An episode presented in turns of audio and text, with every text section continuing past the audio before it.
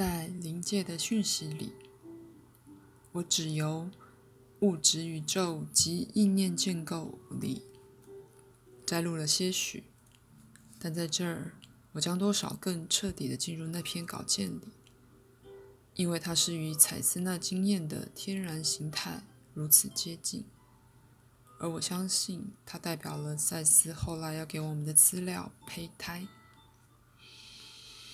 那稿件本身包含了大约四十页潦草的笔记，是在那经验的高峰中写下来的。后来，当我试图重新抓住那时的感受和洞见时，我又写了五十页。此我指涵盖涵瓜当我离开了身体时，我的手指在不为我所知之下写的一些讯息。对我的某些读者而言，这些概念完全不是原创性的。我后来发现，世代以来，他们许多都曾出现在玄秘的稿卷里，但对我而言，他们不只完全是新的，并且还有这么强烈的确信陪伴着，以致我再也不可能怀疑那确实性。以下是物质宇宙及意念建构的摘录。在原始的稿本里，这整个部分是以定义的样子给了我的。能量是宇宙的基础，意念是被一个存有变成物质实相的精神能量，意念建构是意念之转型为物质实相。空间是我们自己的意念建构不存在于物质宇宙里的地方。肉体是存有对在物质属性底下的自己的意念之物质建构。个人是我们在日常生活里觉察到的存有或全我。的那个部分，它是我们能在一个物质层面上透过意念建构来表达，或使之成真的全我的那部分。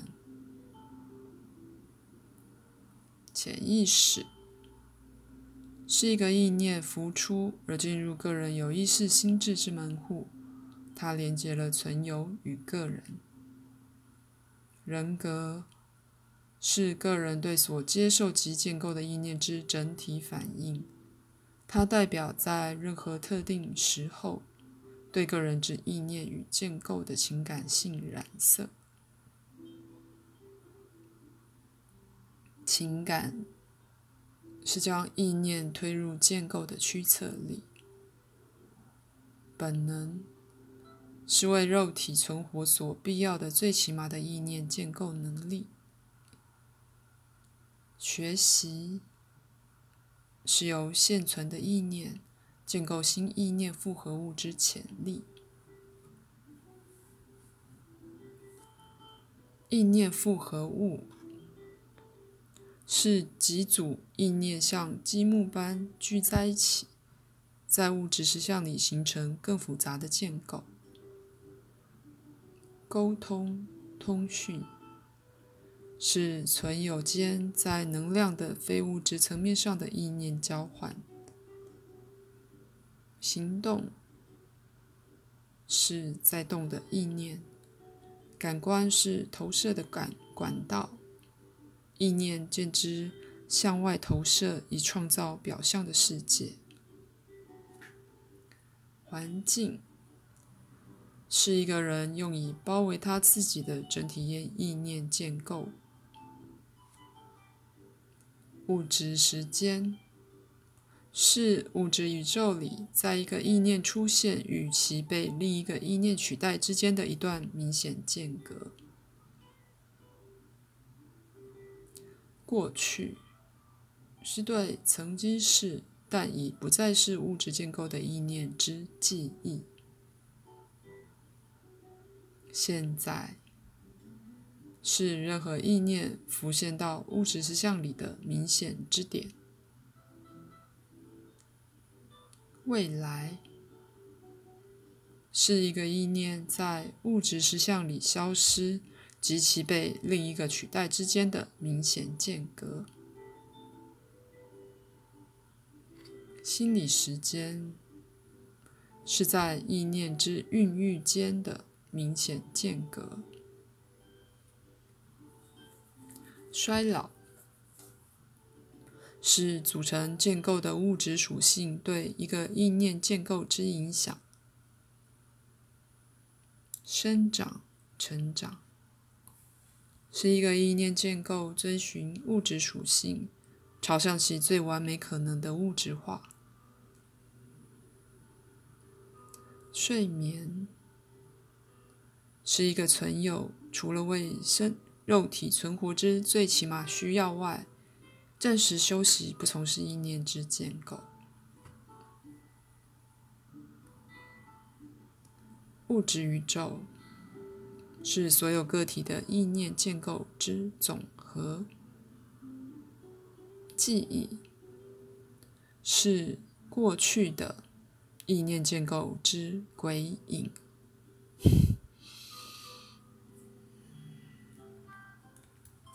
每个演化性质的改变，都是由一个新意念所引发，而后才出现的。当这意念处于被建构入物质层面的过程中时，它为自己的实现准备物质的世界，并创造出必要的先决条件。演化是能量的运动，朝向在物物质宇宙内有意识的表达迈进。但它基本上是非物质的，在任意既定时候，一个物种是其个别成员之内在意象或意念的具体化。每个成员都形成自己的意念建构。我们并不能确实的说，在某一点一个建构消失，而另一个取而代之。但为方便之故，我们人工的采取了某些点为过去。现在和未来，在某个点，我们我们同意物质的建构不再是一样东西，而变成了另一个。但实际上，它们仍包含那过去的建构成分，而已在变成下一个。虽然一个意念的建构物看来仿佛在实质上消失了，它所代表的意念曾仍存在。睡眠是存有自物质的意念建构中休息，只有足够的能量被用来维持个人的意象建构存在着。存有退回到基本的能量界，而既然意念建构是在一个最少的层面，存有相当的不受时间的拘束。梦中，这存有在一个潜意识领域是与其他存有有所接触的。在死后，存有将可自由运用其鬼影，也就是记忆。虽然其明显的顺序将不再使用。记忆是潜意识能量存有之所有物，它本身是不可摧毁的。虽然在种种不同的情况下，他们可能无法被那个人得到。下一个存在层面将涉及在能量利用及操纵方面更进一步的训练。组成这存有的能量是自己产生的，并且永远在寻求更复杂的形式和觉察。每个物质的粒子都是由组成它的那个个别化的一小点能量所形成的一个意念建构。每个存有在物质层面上只感知它自己的建构物，因为所有建构都至少是同样的基本意念在物质里的忠实复制品。挂号，既然一般而言，在这层面上，所有个别的人都是在同样层次上。挂号，那么他们在空间、时间和程度上有足够的统一。因此，表象的世界有一致性和相对的可预知性。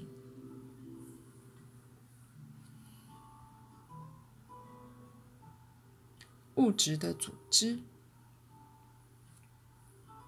所有的物质都是意念建构，我们只见到自己的建构。所谓的空间是充满了非我们所造而我们无法感知的建构。我们的皮肤将我们与其他物质建构连在一起，透过它，我们涉足于连续的物质复杂组织。每个这这些最小粒子的行动都影响另一个。一粒沙之微动。在形成的分布及所有东西的组织里，都造成了相应的改变。从一个人脑壳里的一颗原子，直到一个微生物的行动里最微小的变化，所有物质都是意念建构交织在一起。每个建构是个别的，然而又与整体一致。最小的粒子对整体也是必要的，形成了物质设计的一部分。宇宙作为一个物质的实体，宇宙可以被理解为像一个物质实体，一个有机物，其个别的细胞、物体被连接组织、空气的化学质和元素维系在一起。这连接性组织、异柱及结缔组织。也是活的，带有电性的脉冲，在其内，就如在人体的连接组织内，有某种弹性，某个分量的再生，而组成它的原子和分子在不断的取代。虽然整体维持其形状，物质本身则不断在出生及被取代。下页这粗略的图与以上的资料一同来到，它假定代表了存有的能量。当它向外流，经过潜意识到意识，为的是响应自己对它是什么的意念而建构物质的影像和环境。我卷入了这图形和文字背后的纯经验。我得到的启示是，自己并没有真正的界限。皮肤并没有将我们与别人分开，却以一个能量的网络连接我们。我们所认为的自己及非自己是相关的，而且至少在此生，意念是不断被改变成物质。以下是意念建构中更进一步的一些摘录。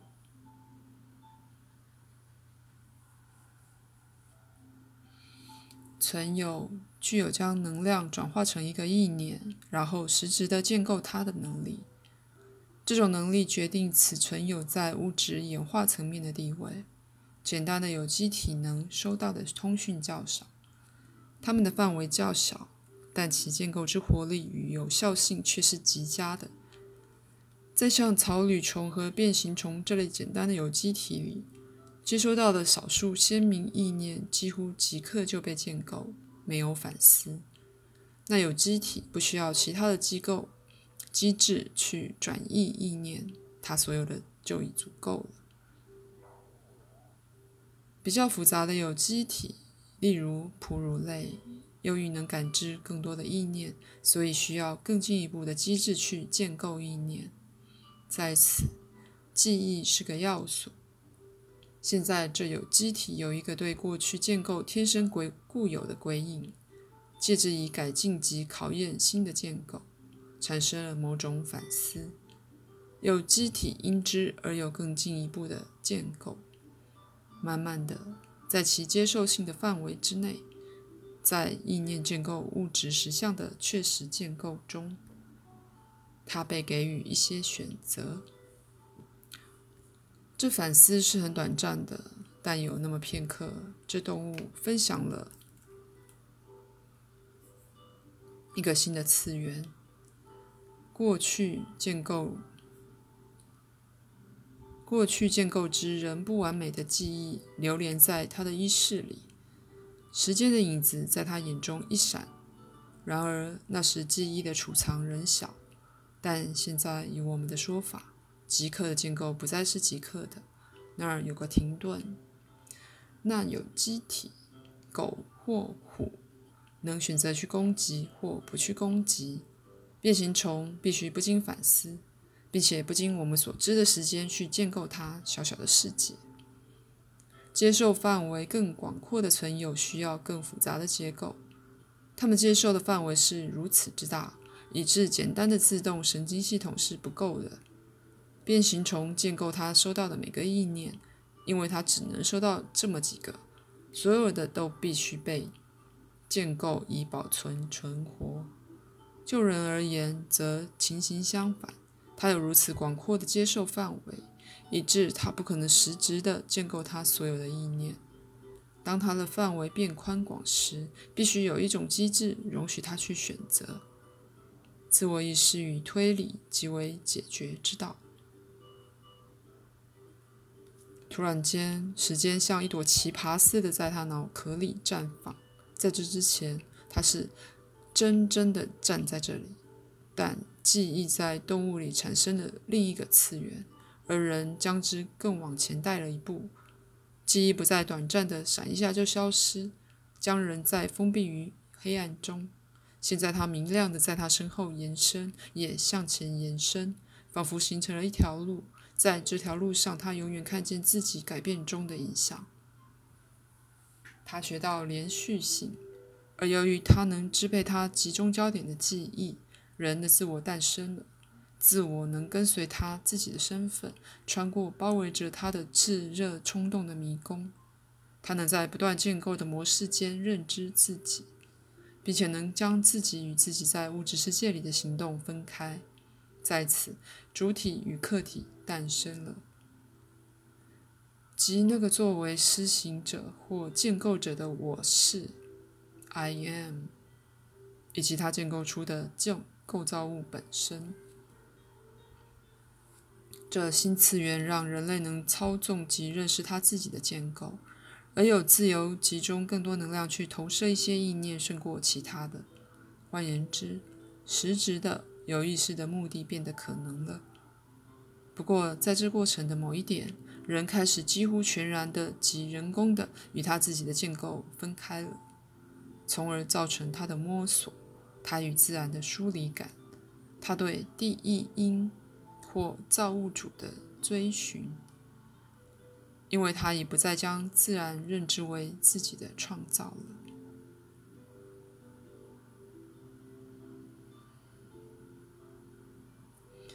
要描述这稿件对我造成的印象，根本是不可能的事，更别提说说出伴随他而来的经验了。所有这些意念对我而言，全是崭新的。而且相当于我自己的信念相反。以前我从未写过任何像这样的东西。当时罗在他的画室里作画，当他出来时，我是如此的兴奋与惊奇，以致几乎说不出话来。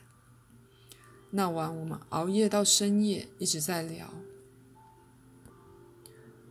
我试着解释所发生的事，头一回发现，在文具和主观感受之间的鸿沟。所以我给罗看了这篇稿子，附带的说：“若没有他，我根本拿不出任何具体的证据。”然而，当事情过了之后，我的知性又做起主来。这整件事是什么意思？我毫无疑问的知道，我收到的概念是对的。然而，知性上，他们完全令我震惊。现在，七年之后，我了悟到内我能突然令人格重生且重获活力。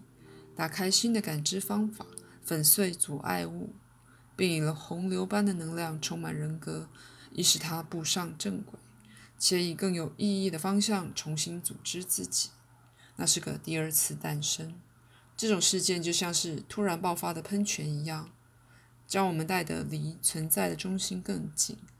它们来自主观而非客观的实相，而至少在我的例子里，它们变得客观化。他们的力量将他们推进成确实的物质了。